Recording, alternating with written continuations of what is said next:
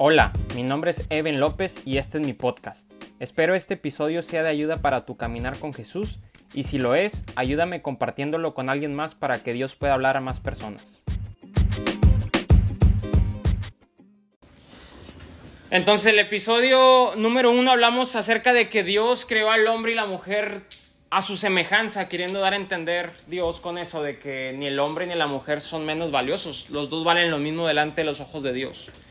Ah, tenemos la misma fuente de creación que es Dios y tenemos un mismo propósito, que es establecer el reino de Dios aquí en la tierra, pero nuestras tareas son diferentes y nuestras habilidades y la forma que se maneja nuestro cerebro es diferente. Pero para poder entender exactamente qué es lo que Dios quiere para nosotros, tenemos que entender, y, y lo mencioné eh, lunes anteriores, es el orden es esencial en la vida de un cristiano. Mientras tú no establezcas un orden en tu vida, Dios no puede fluir sus bendiciones en tu vida. Porque hay cientos, miles de promesas en la Biblia, pero esas promesas están condicionadas por principios. Y quien trasgrede principios cancela promesas. Por ejemplo, uno de los primeros mandamientos con promesas es el de honra a tu padre y a tu madre para que tengas muchos años. Y, lo dice, para que te, eh, Dios te alargue los años en esta tierra. O sea, si tú quieres vivir mucho tiempo, con el simple hecho de que tú le hagas caso a tus papás, tienes mucho tiempo, muchos más años de vida. Y no es algo mágico, si se pueden pensar cuando yo tenía siete años, si yo no le hubiera hecho caso a mis papás, nosotros vivíamos una avenida muy transitada, si yo no le hacía caso de papá, que yo no podía cruzar la calle sin permiso de él o, agarrado de su mano, si yo cruzaba nomás porque sí, pues me iban a matar. O sea, a veces leemos la escritura y pensamos que es algo como muy místico, mágico, y no, muchas de las promesas son lógicas en sentido humano de que si obedeces a tus papás, pues es, es simple, vas a vivir más tiempo. ¿Sí? Otra de las promesas también que tiene condiciones, eh, instruye al niño en su camino y cuando fuese viejo, tío, nunca se apartará de él. Y es algo que vemos en muchos de nosotros. Muchos de nosotros fuimos a la iglesia pequeños y hasta el día de hoy siempre buscamos a Dios. Inconsciente o conscientemente siempre volteamos hacia el cielo y sabemos a dónde buscar refugio sin que nuestros papás nos digan, porque cuando éramos pequeños nos enseñaron. ¿Se fijan? Que las promesas están condicionadas. ¿Sí? Cada promesa está condicionada por principios, o sea, por reglas. Y lo vuelvo a repetir, en la Biblia hay muchas de ellas. Pero si no establecemos orden, se bloquean esas promesas a nosotros. Y uno de los grandes, grandes órdenes de esta sociedad actual, y no solamente actual, sino de siempre, ha sido la familia. Y la familia, de ahí nace todo. Por ejemplo, yo siempre digo que los gobernantes no son más que el fruto, escuchen, el fruto de la sociedad. La clase de gobernante que tenemos es la clase de gobernante que nos merecemos. Mucha gente piensa que el cambio por ejemplo, en este año que son las elecciones de Estados Unidos, el cambio de esta nación va a venir a través de estas elecciones. Y no. El cambio va a venir a través de una revolución dentro de las familias. Porque los siguientes presidentes, los siguientes senadores están ahí arriba adorando a Dios. Los siguientes que van a pagar impuestos o no van a pagar impuestos están acá arriba adorando a Dios. Pero dime cuántas familias tienen a sus hijos haciendo eso allá arriba. El gobierno es el fruto de lo que dio la, dieron las familias hace 70, 50, 80 años. Cuando Estados Unidos dejó o, prohibió la, la Biblia dentro de las escuelas, nacieron una generación que ya no conoció a Dios de la manera que se debe de conocer a Dios. Entonces, la familia es el núcleo de la sociedad. Muchos de los desórdenes no se combaten con marinos, ni con DEAS, ni con ICI, ni con ah, eh, democracia, ni con liberalismo. Si nosotros nos enfocamos en establecer el reino de Dios en cada familia y establecer el orden que Él quiere, te aseguro que en 20 años vamos a ver una sociedad diferente. Pero nosotros estamos acostumbrados como humanos a ver, a querer cambios rápidos. Por ejemplo, si yo siembro un mango allá afuera y siempre que veo los mangos digo, es que yo quiero naranjas y voy y corto nada más los mangos y digo, no, es que quiero naranjas. Y voy y crecen los mangos, no, es que mangos no quiero y corto los mangos porque yo quiero naranjas. Y así me la paso por 60 años cortando los mangos porque yo creo que salgan naranjas. Pero Esaú bien saben y todos están aquí que lo que debo de hacer es mm, quitar de raíz el árbol y plantar una naranja. El que nuestros hijos piensen que, modificar las leyes, el modificar la forma de gobierno, el, no sé, el, permitir ciertas eh, drogas va a cambiar el rumbo de la sociedad, es querer nada más podar el árbol. Pero cuando tarde que temprano te descuide va a volver a, brotar. La raíz de las naciones son sus familias. Entonces, si nosotros logramos entender el orden correcto dentro de la familia, estoy seguro que la nación se pondrá en orden. Y también hay una promesa muy bonita, dice que si el pueblo de Dios se humilla, Él va a sanar su tierra. O sea, no si todo Estados Unidos se humilla. No si todo Estados si todo México se humilla. No, si solamente el pueblo de Dios, que somos poquitos, nos humillamos, dice Dios que Él va a sanar tu tierra. O sea, todo lo que está alrededor tuyo va a ser bendecido a través de tu familia. Entonces, vamos hoy a hablar acerca de las responsabilidades del hombre en la familia. Ok, vamos a ir a Colosenses 3 del 18 al 22. Dice, deberes sociales de la nueva vida. Dice, casadas, estad sujetas a vuestros maridos como conviene en el Señor. Maridos, amad a vuestras mujeres y no seáis ásperos con ellas Hijos, obedeced a vuestros, vuestros padres en todo, porque esto agrada al Señor. Padres, escuchen, no exasperéis a vuestros hijos para que no se desalienten.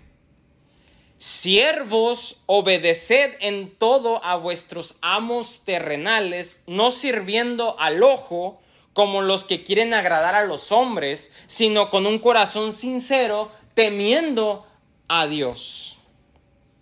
Deja ver si puedo proyectar aquí la imagen que representa... Vamos a ver si puedo. Eh, disculpen, estoy intentando adaptarme a las nuevas tecnologías. Aquí está la gráfica, la imagen gráfica de lo que es el orden de autoridad que Dios ha establecido. Cristo, después el esposo que protege a su familia, lidera a su familia, provee para su familia. Y luego después abajo está su esposa que conforta, enseña y alimenta. Y después están los hijos que aman a sus padres y los obedecen. ¿Ok? Ahora bien. Ahora bien. Este gráfico no expone niveles de valor ¿Ok? Este gráfico no expone niveles de valor, sino que expone niveles y posiciones de autoridad y de responsabilidad.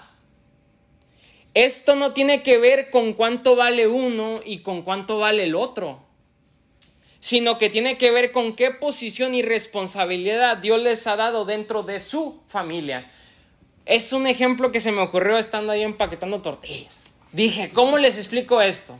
Y mientras estaba grapando la de 11 me acordé, dije, por ejemplo, vamos a, es un poco drástico, no sé por qué pensé eso, pero es que me ha sucedido.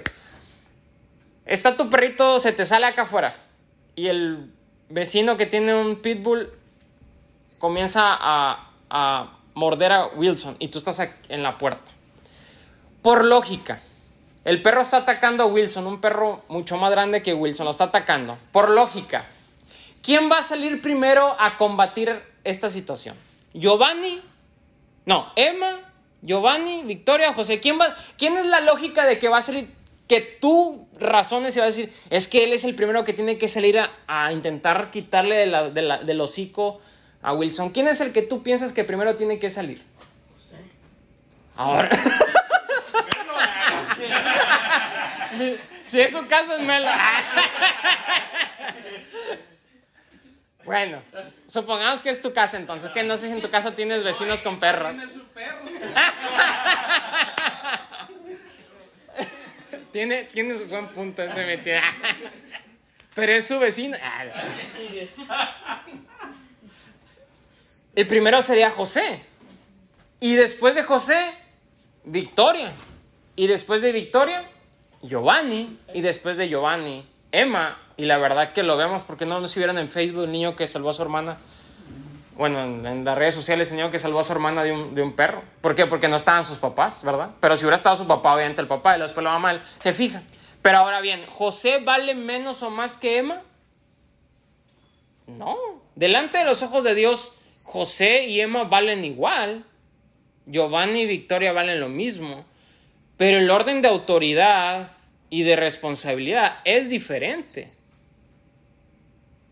También estaba pensando otro ejemplo. Por ejemplo, en la panadería de Rodríguez. Me fascina, me fascina, me fascina. Cómo delegan responsabilidades mi, Esaú, mi tío y mi tía. Es increíble. Por ejemplo, yo le puedo decir una idea a Esaú porque yo soy muy idioso. Y le digo, eso, hacemos esto. Y dice, está muy bien, pero deja preguntarle a mis papás. Pero es que nomás es... Sí, pero ya sabes que papá es especial. Quizás, aunque es muy simple, no le va a parecer. Vamos a preguntarle a mi papá. Si mi papá dice que sí, está bien. Y cuando una vez le dije a mi tía María, hago esto, hago aquello, cayó en la, en la, eh, en, la división de que mi tío Esaú quería una cosa y Esaú quería otra cosa. Y mi tía, inteligentemente y muy sabiamente, dijo: He aprendido, mi hijo, en esta vida a elegir las batallas, me dijo. Entonces, haz lo que te dijo tu tío. Porque prefiero quedar mal un ratito con mi hijo que estar en, en desamistad con mi esposo. O sea, puso en primer lugar a su esposo y a Esaú Siempre. Dice, sí. es un sufrir de todos los días. Pero, o sea, ¿se fijan cómo ellos han aprendido? Y quizás ustedes dicen, no, Evan, nos enseñan mucho. No, hombre, yo estoy aprendiendo más de ustedes porque me enseñan el desglose de autoridades y cómo mi tía se somete a mi tío, pero a la vez eh, también le da oportunidad a Saúl de no, no lo, como dice aquí, no lo desesperan a Saúl, lo dejan hacer eh, cosas y, o sea, manejan muy bien las autoridades y los rangos y todo y se protegen y saben. Pero todos los tres tienen el mismo propósito. ¿Y cuál es el mismo propósito? Que se acabe el menudo el domingo. Ese es el propósito, ¿verdad? Y que se acabe el pan el lunes, ¿verdad? Que no se haga duro y que todas las entregas salgan para el jueves y mi tío pueda hacer el pan bien fresco para... O sea, el propósito de los tres es el mismo, pero las responsabilidades y las autoridades delegadas es diferente. Y ahora otra vez hago la pregunta, ¿mi tía María vale más que Saúl? No, ni Saúl vale más que mi tío, ni mi tío vale más que mi tía. ¿Se fijan? Pero dentro de la familia no queremos hacerlo. Dentro de la iglesia se nos hace muy complicado entender el desglose de autoridades. Pero el orden en Service King, en Cummins, en Rodríguez es esencial. Junior no va a hacer nada que su jefe no lo autorice, no, es porque un compañero se lo dijo que lo hiciera. Eh, vamos a pintar ese carro con ese rojo. No, es que me dijo que era aquel rojo mi jefe. No, vamos a pintarlo de ese. Y te aseguro que Junior no va a arriesgar ni un tilde de su salario por hacerle caso a su compañero porque él tiene una autoridad. O sea, muchas veces las personas queremos reglas afuera, pero dentro de la familia, dentro de la iglesia nos incomodan las reglas. Pero es que las reglas traen frutos. Otra vez, hay muchas promesas, pero están condicionadas por principios Y la mayoría o la mayor parte de esos principios son a través de delegación de autoridades y de responsabilidades. Volvemos a repetir el versículo de la semana pasada, Gálatas 3:28 dice, ya no hay judío ni griego, no hay esclavo ni libre, no hay varón ni mujer, porque todos vosotros sois uno en Cristo Jesús. Cuando Pablo escribió esto, fue una revolución. ¿Sabes por qué? Porque un siervo, un esclavo valía menos que un perro. Y una mujer era un poquito más valiosa que un siervo, pero solo está destinada para tener hijos y criar hijos. Entonces cuando Pablo escribió, no hay varón ni mujer, porque todos vosotros sois uno en Cristo, no hay esclavo ni libre, fue una revolución. La igualdad de género los, las feministas, ellas no han inventado esto, los liberales, ellos nos quieren hacer creer que ellos han traído la nueva igualdad de género, pero no es cierto, la igualdad de género nació del corazón de Jesucristo hace dos mil años y se la depositó en Pablo y Pablo la transcribió en Gálatas 3:28, ya no hay judío, ni griego, no hay esclavo, ni libre, no hay varón ni mujer, porque todos vosotros somos en Cristo. La igualdad de género no es algo nuevo. La igualdad de, género es algo que Dios implantó en el corazón de Jesucristo y que Jesucristo se lo transmitió al apóstol Pablo para que se lo escribiera a los de Galacia en Gálatas 3:28, hace dos mil años o 1950 años. Pablo dijo esto en un tiempo donde el esclavo era menos valioso que un perro y la mujer era un poco más que un siervo. Nosotros pensamos que la sociedad occidental, los liberales y los feministas inventaron la igualdad, pero más bien fue idea de Jesús. Las mujeres tienen privilegios que los hombres no tienen, pero también tienen dolores que los hombres no tienen. Por ejemplo, el parto.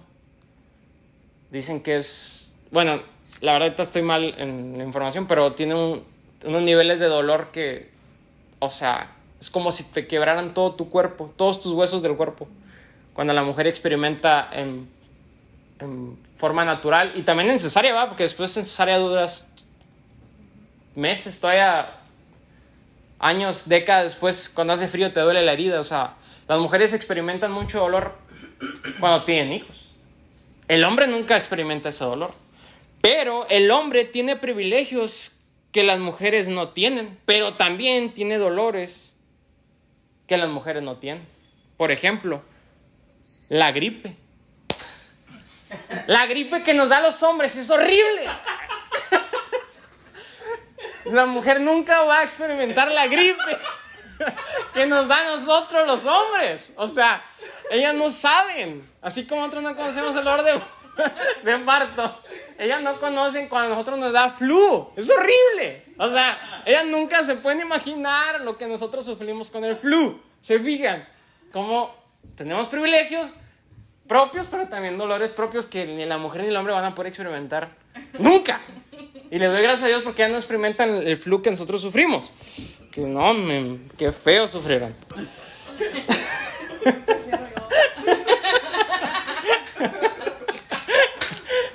Dije, no sé si esto que va a decir. Bueno, no, sí, creo que a todos nos pasa.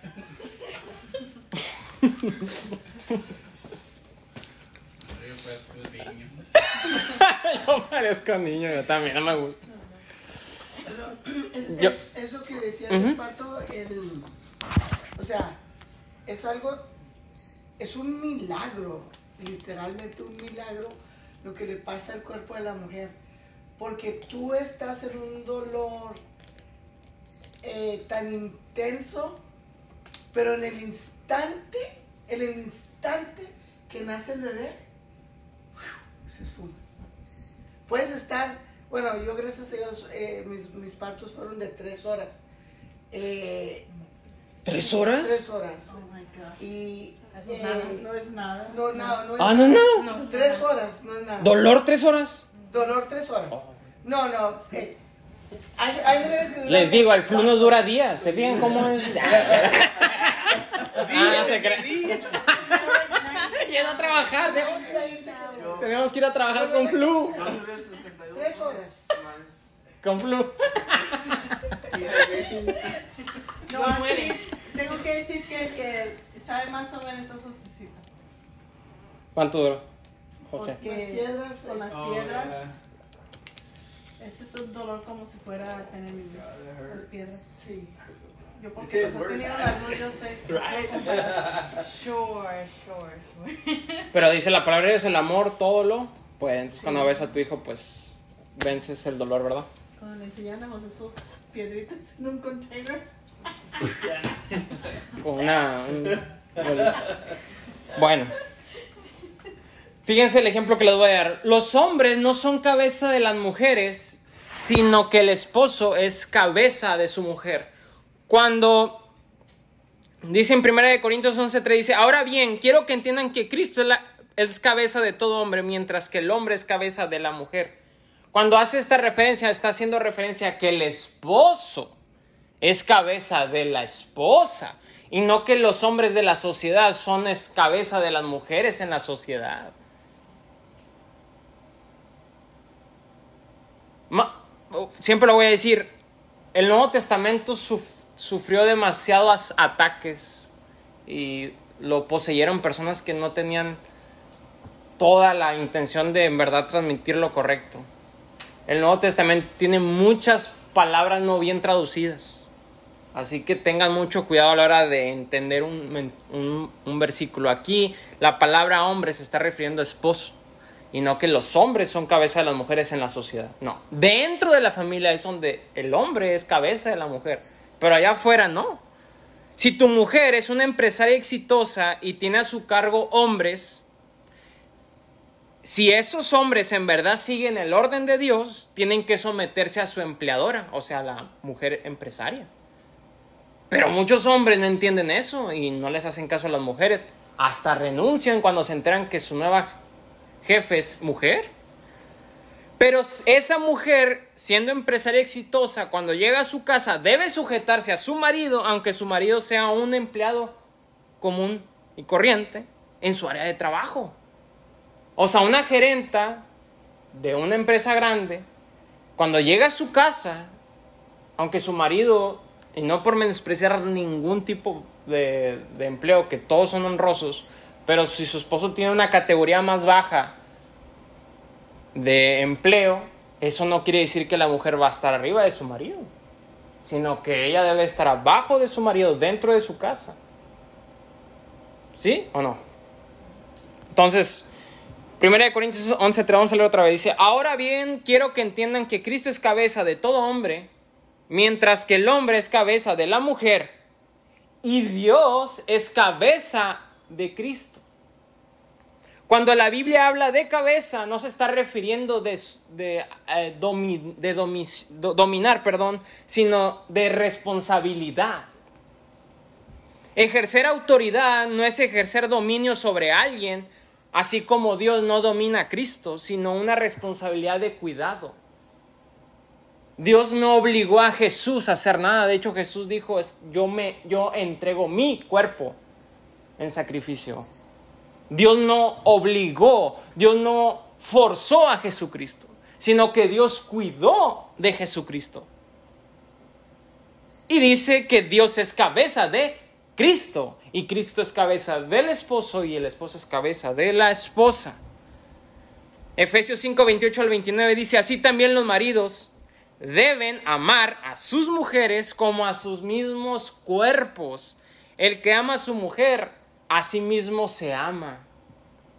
Porque nadie aborreció jamás a su propia carne, sino que la sustenta y la cuida, como también Cristo a la iglesia. Una mujer bien amada, una mujer que es amada correctamente, es sustentada y cuidada por su marido. Los tres enfoques que vemos en la palabra de Dios acerca del liderazgo que tiene que hacer el hombre dentro de su familia. Una cosa es el líder y otra cosa es el jefe. El líder guía, el jefe manda. El jefe te pone a hacer cosas que él nunca ha hecho, el hombre, el líder primero las hace y después te invita a participar de esos logros. Entonces, el hombre es líder en su casa. Proverbio, eh, las tres eh, enfoques, perdón, de las responsabilidades del hombre. Es, número uno, material, económico, financiero. Número dos, emocional. Y número tres, espiritual. Dice en Proverbios 27, 8, dice, cual ave que se va de su nido, tal es el hombre que se va de su lugar. Los hombres hemos nacido con con una necesidad interna de sentir que somos los protectores de algo y los proveedores de algo. Necesitamos sentir que alguien depende de nosotros. Por eso los cuentos, los videojuegos, las películas son un reflejo de lo que hay en el corazón del hombre. A un Super Mario o Mario Bros. ¿Qué era lo que quería hacer Mario? Vencer al mundo y rescatar a su princesa. Spider-Man, cuidar a Mary Jane en otros, a la otra personaje mujer y salvar al mundo. Se fijan que en el corazón. Por eso cuando ves, cuando yo estaba viendo al Capitán América, dice, hombre, si voy a defender a alguien. Y me va el jean, yo creo, hombre, si yo quiero defender a alguien como Chris Evans defiende a.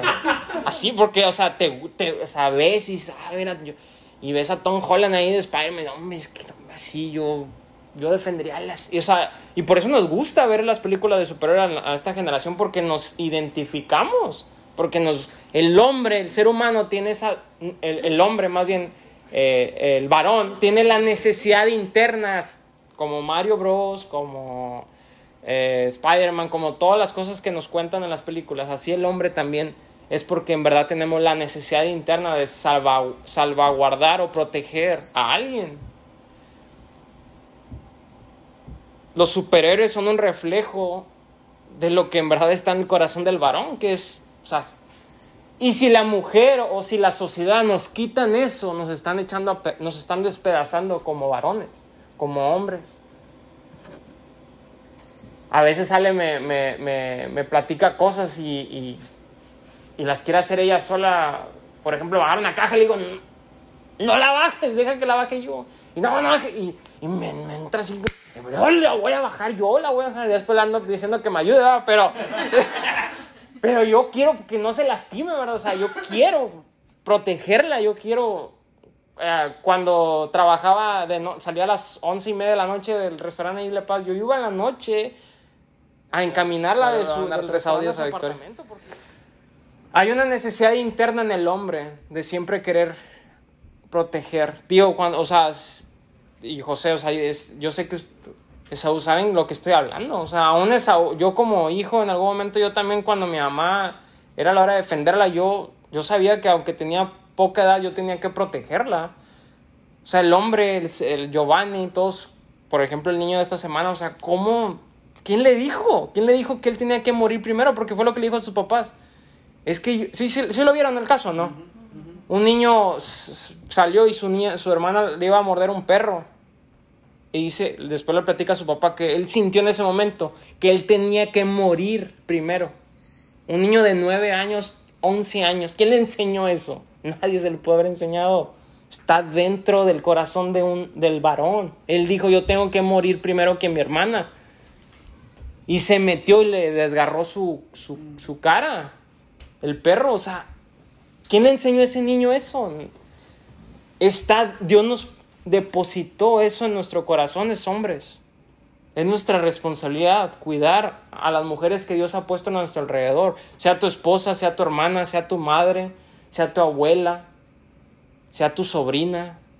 Dios nos ha puesto en nuestro corazón y, no, y, es algo que tenemos que seguir dándole fruto a eso que porque yo sé que aquí hay hombres que son responsables no estoy hablando de hombres que no lo son yo soy testigo que ustedes lo son, pero esto es para que ustedes, le, como lo platicaba el lunes pasado, es para que lo podamos transmitir a otras familias y a otras eh, personas a nuestro alrededor.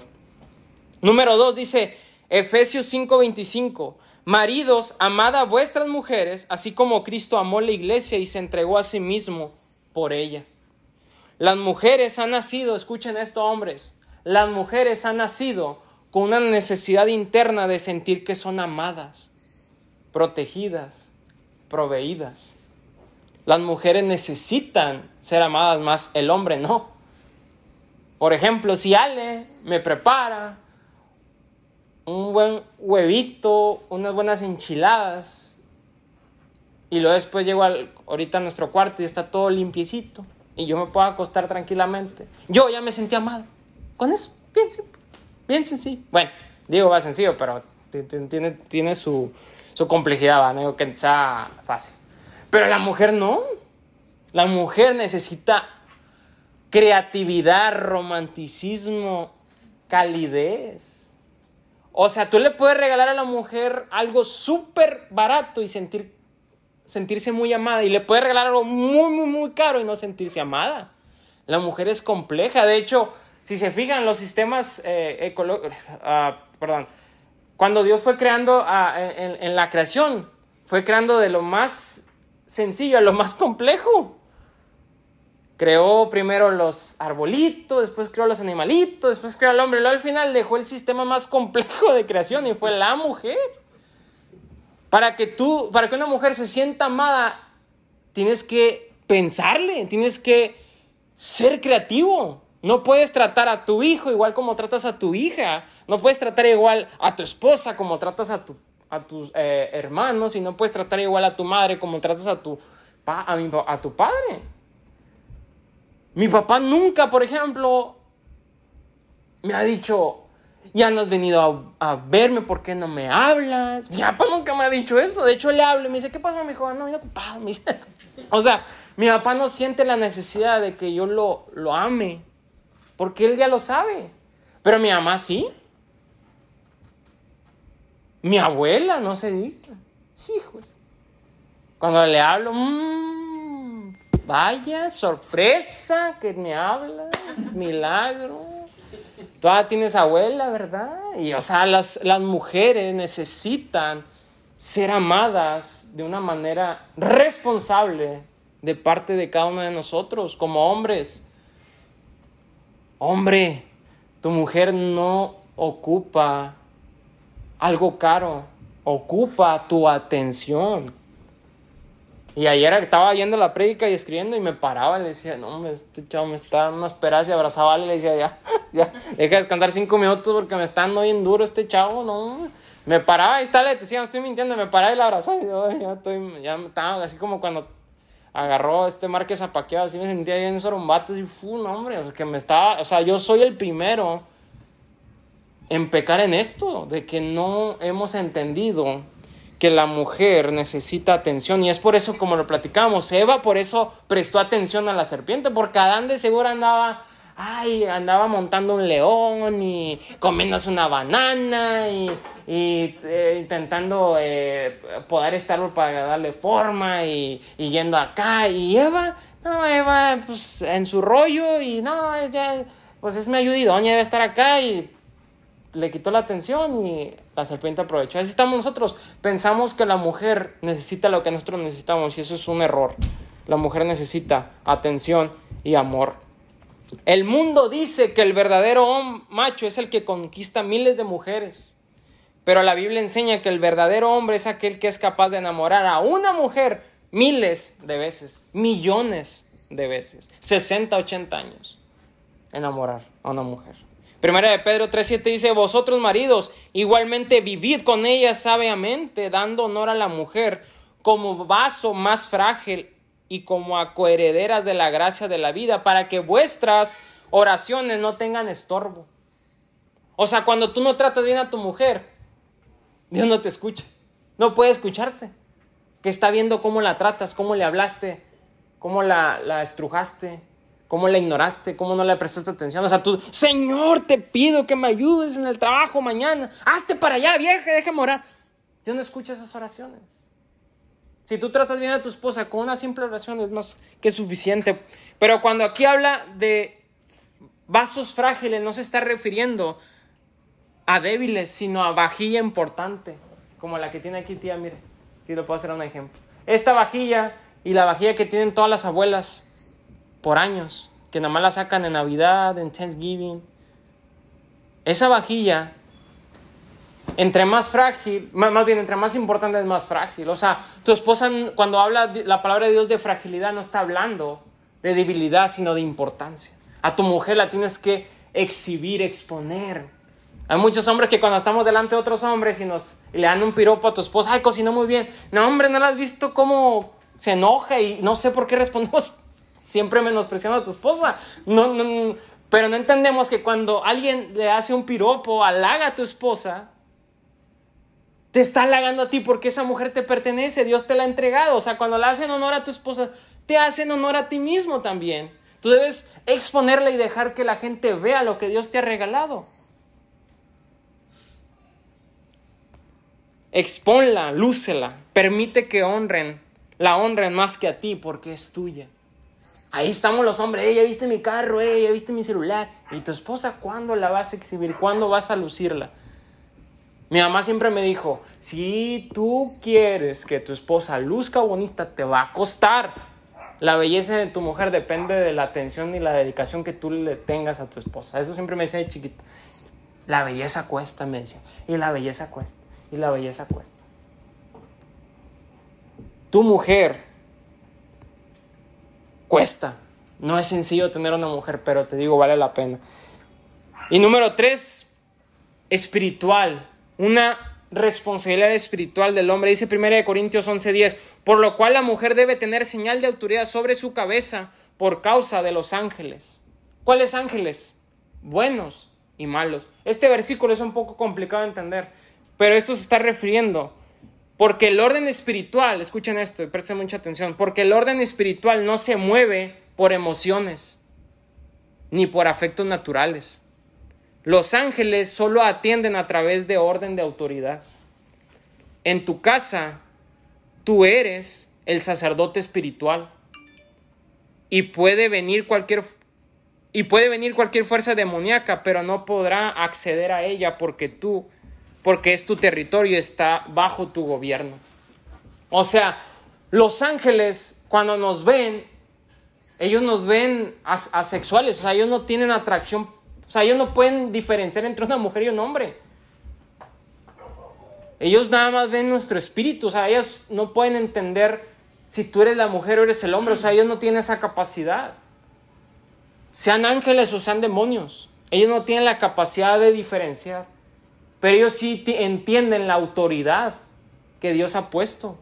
Es por eso que el hombre es responsable del el ambiente espiritual de su hogar y no la mujer.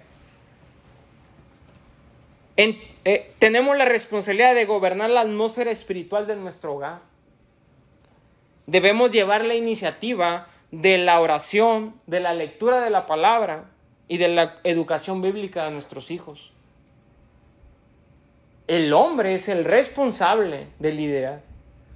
Estaba leyendo que, voy a decir una cifra porque es siempre la más típica, pero sí es verdadera, la leí en un libro, pero no me acuerdo exactamente, pero cuando una mujer lleva a sus hijos a la iglesia, esos hijos hay un 30% de probabilidad que sigan en la iglesia. Pero cuando el hombre lleva a sus hijos a la iglesia, hay un 70% de probabilidad que esos hijos permanezcan en la iglesia. El liderazgo del hombre es más influyente con el ejemplo a los hijos que el de la mujer. Cuando tú le dejas a tu mujer esa responsabilidad, ten por seguro que va a haber más probabilidad de que tu hijo se eche a perder. Porque tú no estás estableciendo una responsabilidad que Jesucristo y Dios nos ha puesto en esta tierra. Eso no quiere decir que las mujeres son menos espirituales que los hombres. De hecho, yo he tardado horas, días, semanas, años en entender un concepto espiritual. Y eso, eso ahí está también testigo. Pero después voy, se lo explico a Ale y ella en ese momento lo entiende. O sea, así, ah, te entiendo. Y Dios conmigo se tardó años. Por ejemplo, yo ya a mis 17 años entendía lo que era ofrendar y diezmar, pero no lo hacía. Ale en dos meses ya estaba diezmando y ofrenda- ofrendando. Y yo, y ya pues ya empecé a ofrendar. O sea, Ale en un ratito entendió. Estoy haciendo esta aclaración para que no piensen que la mujer es menos espiritual que el hombre. De hecho, yo creo que las mujeres a veces son más inteligentes que los hombres. Por ejemplo, Ale, también cuando ah, yo nos estábamos moviendo de iglesia y estábamos trans- tran- transicionando, cuando nos estábamos casando, Ale manejaba el concepto de autoridad increíble. O sea, Ale me decía, oye, es que tienes que decirle esto a tal persona. O yo le decía, oye, le voy a decir a esta persona, pero es que esa persona que esa persona no es tu autoridad. O sea, Ale entendía completamente. Ale, Ale no es criada en cuna cristiana. Y Ale entiende, en serio, ¿no? O sea, es, es, es real, entiende más los conceptos de, de la iglesia cristiana que yo.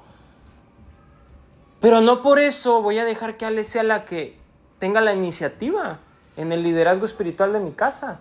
Yo tengo que liderar a Ale a pesar de que ella tenga mejor, eh, tenga mejor inteligencia que yo acerca de las cosas de Dios.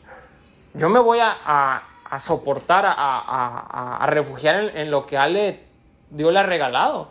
Pero eso no quiere decir que yo no tenga la iniciativa de que un día yo... Y de hecho también, por ejemplo, una- una- como a mi familia tenemos el carácter bien fuerte, le digo a Ale, o antes le decía, ya lo cambié. Antes le decía, no, yo no, yo no voy a corregir a los niños, tú corrígelos porque yo hablo bien feo, le digo, o sea, los voy a, o sea, voy a herir con mis palabras y, y me arrebato bien feo, yo no sé.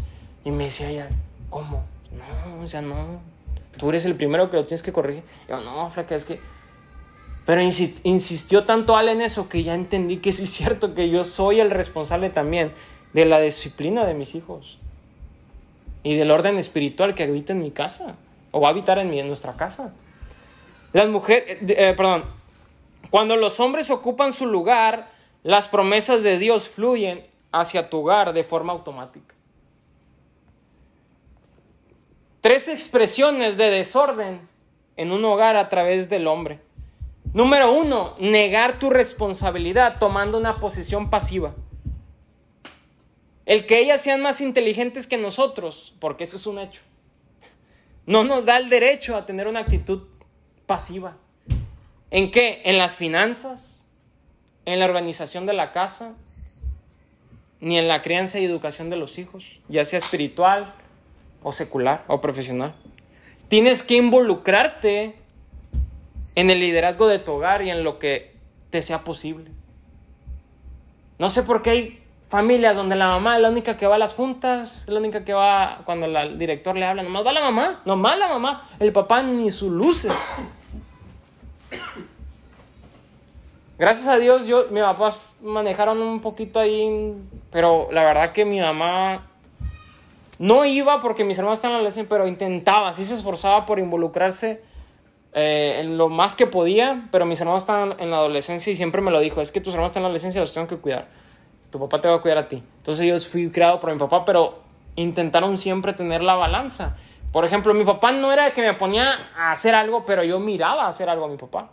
Mi papá siempre expuso abiertamente todas sus actividades con nosotros, entonces quizás no nos decía a clara voz, pero podíamos ver su ejemplo. Entonces, ah, pero, pero por ejemplo en las finanzas, ahí sí mi mamá de plano siempre tiraba la toalla, se desesperaba. sí. Y gracias a Dios, Ale y yo hemos ah, tenido la paciencia de siempre estar involucrados los dos. Ella, yo me encargo de unas cosas a veces.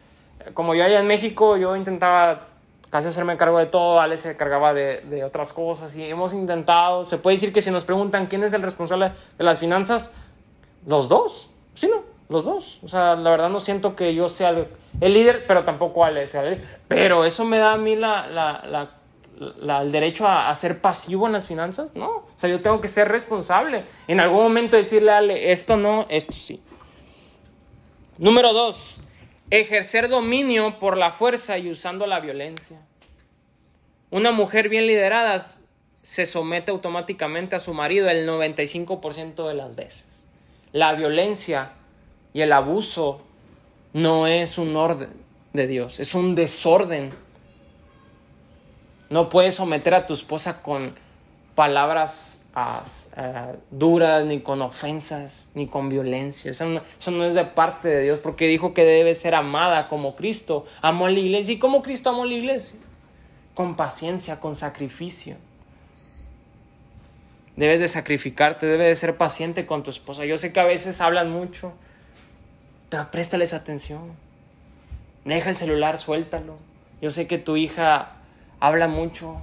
Suelta el videojuego, suelta eh, la televisión. Presta la atención a tu hija porque lo que te está diciendo es más valioso que cualquier cosa que estés haciendo. Número 3. Traicionar el pacto de unidad por medio del adulterio. Todo comienza en tu computadora, en tu celular, en tu trabajo, en el gimnasio. Cualquier persona que esté ocupando el lugar que le corresponde a tu esposa, cualquier cosa que esté ocupando el lugar que le corresponde a tu esposa y es contado como adulterio, dice en Mateo 5:28, pero yo les digo que cualquiera que mira a una mujer y la codicia ya ha cometido adulterio con ella en el corazón. Cualquier cosa que codicies, y fíjense, codiciar no habla solamente de sexual, porque yo he oído a hombres que dicen, es que yo quisiera que mi mujer fuera como aquella, así tranquila, que fuera ah, agradable, quisiera hacer de comer así, que, que tratara a mis hijos así.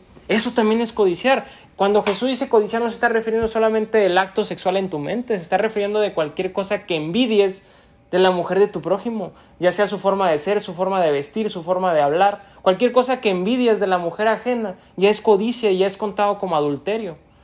¿Qué estás viendo en tu celular? ¿Qué estás viendo en tu computadora? ¿Qué estás viendo en tu tele? ¿Qué estás guardando en tu corazón acerca de la mujer ajena. Y también todo aquello que ocupe, tu primer, ocupe primer lugar que tu esposa. A veces yo, ahora en este tiempo, me, me, he como en, obsesionado por querer leer libros y leer Biblia y oír predicas, y oír podcasts.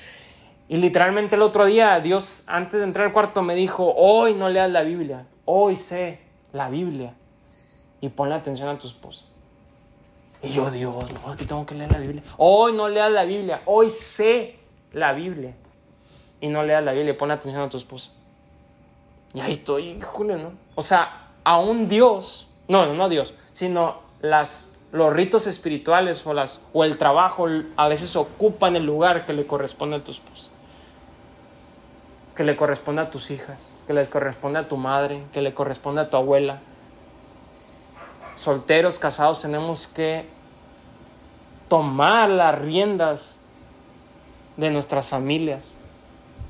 Esto, lo que pasa dentro de estas cuatro paredes es más importante de lo que pasa en los senados, que lo que pasa en las votaciones, lo que pasa dentro de tu habitación, en ese cuadro llamado colchón, lo que pasa ahí, en ese colchón, antes de dormir, es más importante que lo que haga el presidente o lo que deje de hacer. Lo que pasa en la conversación en tu hora de cena con tus hijos, con tus niñas, con tu esposa, con tu abuela, con tu madre, es más importante que cualquier otra cosa que el mundo nos quiere vender.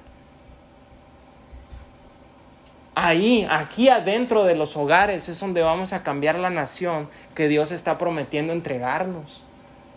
Pero si no establecemos el orden dentro de estas cuatro paredes, nunca vamos a tener orden allá afuera.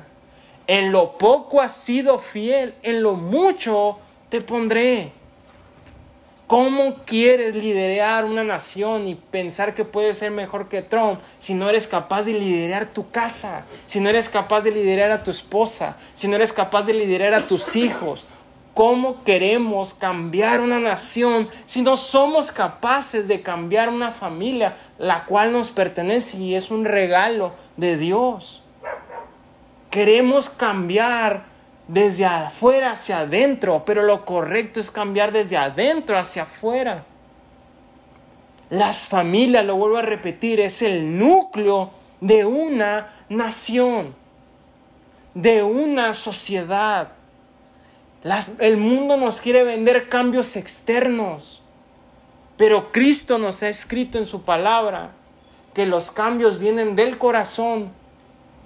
Y cuando tú logres ubicar en tu corazón, hombre, a Dios y a tu mujer, te aseguro y te prometo y doy mi vida que va a haber un cambio